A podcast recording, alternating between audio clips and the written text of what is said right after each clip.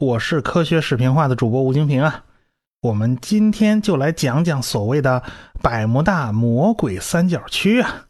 要讲这个问题啊，那咱们就必须回到这个事情的开端，从美国航空史上一起著名的空难事故——美国海军第十九飞行中队的失踪事件讲起。第十九飞行中队呢，是由五架复仇者式鱼雷轰炸机组成的。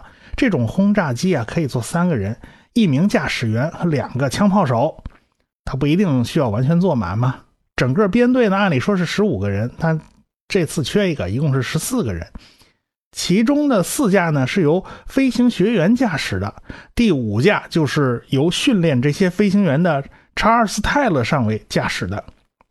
一九四五年的十二月五号下午两点，五架飞机从佛罗里达州的劳德代尔堡起飞。他们本来呢，计划是从佛罗里达上空飞越大西洋，飞到巴哈马群岛上空。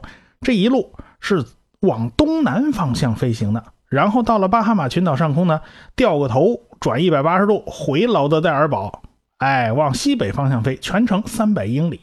飞机上的油呢，足够飞六个小时，对他们的训练来讲那是足够了。下午四点钟，基地接到了泰勒发来的警报，啊，他们遇到麻烦了。这个时候，他们正好是在巴哈马群岛上空。本来呢，他们应该掉头返回，也就是往西北方向飞行的，但是他们却错误的向东北方向继续飞行了。你应该拐一百八十度啊，你怎么拐了九十度就飞过去了？结果呢，这个飞机离。大陆就越来越远了，向着大西洋深处飞去了。最后一次收到他们的消息是在晚上七点多钟。按照油料推算呢，他们也就还能再飞一个小时。很显然，他们距离大陆太远了，属于前不着村后不着店的地方。剩下的汽油根本就不够他们返航的。飞行员们很可能试图在海面上迫降啊。但是黑灯瞎火的，根本看不清楚什么东西，所以估计他们迫降的时候失败，最后飞机全都沉进了大海的深处。基地发现不对头了，在七点半左右派了两架水上飞机前去救援，其中一架在升空二十三分钟以后就发生了爆炸，飞机上的十三名成员全部遇难。这种水上飞机啊，有个臭毛病，那就是容易漏油，所以它有个外号叫“飞行油桶”嘛。你只要成员呐，那抽个烟呐，或者是其他什么原因冒个火花，很可能就炸了啊！这种事儿不是什么特别难以理解的事情。出了这么大的事儿，海军方面当然要调查了。不管是官方的还是非官方的调查，都认为泰勒上尉必须为第十九飞行中中队的这个失踪承担主要责任。这位泰勒上尉实在是一个马马虎虎、大大咧咧、嘻嘻哈哈的人物。啊，就在第二次世界大战之中啊，他两次在海上迷航啊，找不着北了啊，他飞了一圈又一圈，就是找不着目标，最后油尽灯枯，他不得不弃机跳伞。跳伞，这次训练任务啊，他依然是如此。上飞机之前呢，他忘带了手表，而且忘带了基本的导航仪器。你说这人这脑子是怎么回事屋漏偏逢连阴雨。飞着飞着，他报告他飞机上的罗盘失灵了。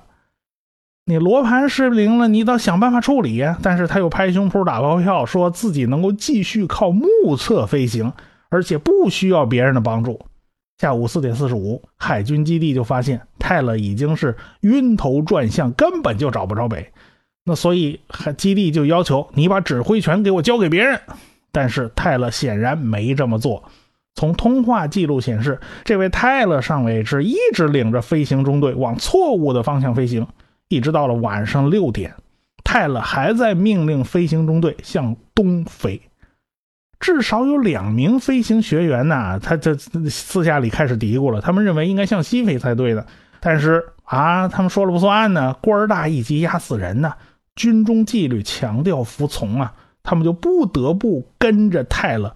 飞向了穷途末路，基地反复要求泰勒改用更可靠的通讯频道，这个泰勒他就是不听啊。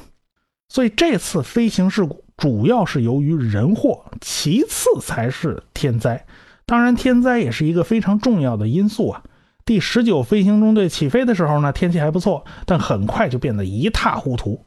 坏天气也导致了救援飞机的飞行都出现了困难，所以这一次事故基本上属于盲人骑瞎马，夜半临深渊，他不出事才怪呢。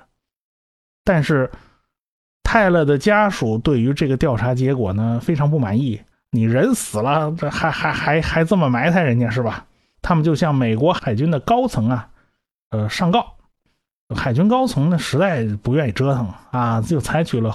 和稀泥的那个态度，他们就满足了泰勒亲属的要求，就是把主要原因归结于坏天气和未知因素。哎，咱就不找你死人的麻烦了吗？这个事故后来就被人添油加醋，越描越邪乎。很多关键要素在传播的过程中被篡改的面目全非，甚至是篡改的非常离谱。比如说。恶劣的天气被篡改成了天气很好，啊，这个中队明明都是学员呢，都是新手啊，传着传着就变成了飞行老手，这俩性质完全就不一样了。明明是泰勒自己拒绝使用应急通信频道，哎，他反倒传成了无线电联络受到干扰啊，这个就不通。哎，那架升空以后就爆炸的那架很倒霉的救援飞机呢？他没说是出事故啊，这次事故是很明显的，被说成失踪。哎呀，这个一失踪那玩意儿就神秘了。这几处细节一改动，整个事情就变得神秘兮兮的了。到了一九五零年的九月十六号，合众社就发表了一篇文章，声称在佛罗里达和百慕大之间，船只和飞机经常会神秘失踪。要知道，美国的传媒业非常发达。有人开了头啊，那后面就如黄河泛滥，一发而不可收拾。有人就开始总结百慕大一带发生的奇怪的海上失踪案，把一些事情描述的神秘莫测。你把一件事情描述的神秘莫测，那是非常容易的事情。你只要隐藏掉某些关键情节，你不提，哎，这事儿就变得特神秘了。既然有人描述百慕大这一带飞机失事啊，什么船舶失事啊。特别多，那么自然就会有人开脑洞去寻找原因呢。比如说，有人就开始说呀，这个百慕大地区有不明飞行物飞过啊。你说不明飞行物，接下来就有人说这些失踪事件都是外星人干的。到了一九六四年的二月，一本名为《商船队》的小说刊物上就出现了一篇文章，叫《致命的百慕大三角》。哎。百慕大三角区这概念就是一个雷天下响啊！大家都会引用这个概念了，到处都在传，各种描述百慕大三角区的著作，那一卖就上百万本，都是畅销书。那各种稀奇古怪的理论就被提出来了，什么外星人绑架了？哦，这外星人绑架还属于最简单易懂的类型啊。那有人就声称在海底发现了大金字塔啊，这也还挺能听得懂。还有什么黑洞理论啊？这这这这就这就不懂了啊。海上次声波震动理论啊，这这也听不懂。什么高压油气说这好像还行。平行宇宙它又在这冒出来了，什么时空收缩啊，一大堆理论冒出来。反正这一类解释的特征就是你根本听不懂啊，他越解释你越不懂。当然，也有人根据现在已有的科学知识，给出一些比较合理的解释，比如说是不是海啸啦、地震啦、龙卷风啦、是磁异常啦？哎，词异常这个解释看上去特别靠谱。这种解释呢，也都不太神秘，可是从根子上去深究啊，一个个都被打脸。打他们脸的呢，是一个图书馆的管理员，凡事就怕认真二字。他们永远都不能小看图书馆的人啊！美国亚利桑那州州立大学图书馆的拉里库什就经常发现啊，学生到他那儿去找十呃第十九飞行中队的相关资料，而且呢，他也发现，呃，学生也经常来查什么百慕大三角啊，呃，这些东西，呃，越传越邪乎嘛，所以他就决定挨个调查所有传闻。他统计了一下。传闻里面提到过五十多个具体的事例，他就不辞辛苦的去查阅了各种资料，什么美国空军呐、海军呐、海岸警备队的这些资料他都查了。空军、海军的飞机、舰船出了事儿，当然都会有调查和记录的。哎，而且假如出现了空难或者海难事故呢，这海岸警卫队啊，往往是要冲在第一线去救援的。哎，所以他们的资料都是非常真实可靠的。船舶和飞机都是非常贵重的财产呢，因此这些东西都是上了保险的。英国的劳埃德保险公司有非常完善的记录。哎，库舍先生也去查了，哎，查了也发现，咦，这里面也没什么蹊跷啊。所以库舍先生通过调查呢，就总结出了十条结论。第一条，在找到了足够的资料以后，大多数的事故都能有合理的解释，并不神秘。比如，有的是因为遇到了飓风，有的是船体结构本身就有缺陷，而且又遇到了坏天气。哎，这些在事后的调查报告里面都是已经有结论的，它根本就不是什么神秘事件。第二种就是传说的事故中关键的细节，这甚至整个故事都是虚构，都是编出来的。这种东西根本就不能当做证据。一些明显发生在别处的事故都被算到百慕大三角的头上。最臭名昭著的是1902年。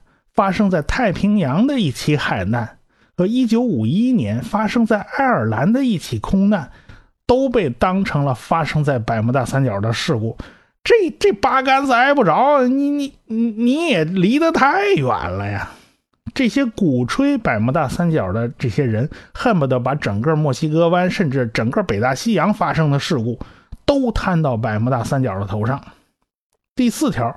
有些失踪的船只，你去查一查它的航线，它的确是经过百慕大三角这个区域，但是我们并不知道它就是在这个区域失踪的，它是不是在别处失踪了呢？哎，这完全是有可能的。在很多事例中，船或者飞机的失踪地我们几乎完全未知，搜索搜索的人呢，不得不要求啊，我们到广阔的海域去找，找来找去就是找不到。哎，那马航的三七零航班，我们找来找去就是找不到，它到底哪儿去了？没人知道。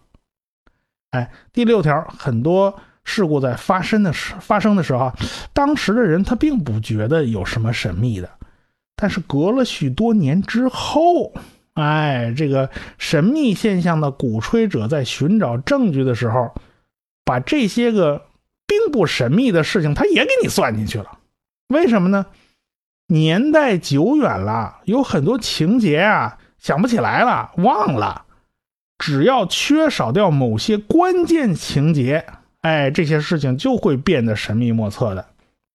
第七条，那那个地方飓风是很多的，好多事故明显跟飓风有关系，但是鼓吹者偏偏把当时事故发生的时候呢说成风平浪静，那就显然就反常嘛，就不对头了吗？第八条。很多事故发生在下午啊，或者或者发生晚上，哎，你当时赶快冲过去，你说不定就能看到哦，这个船是怎么出事的。可是因为发生的时间不对啊，等救援人员冲过去了，都已经都第二天早上了，隔了这一宿时间，大海有一宿的时间把这个现场完全破坏掉，所以这个残骸啊、痕迹啊就很难找到了。一旦说。找不到残骸，那么这件事就变得比较神秘。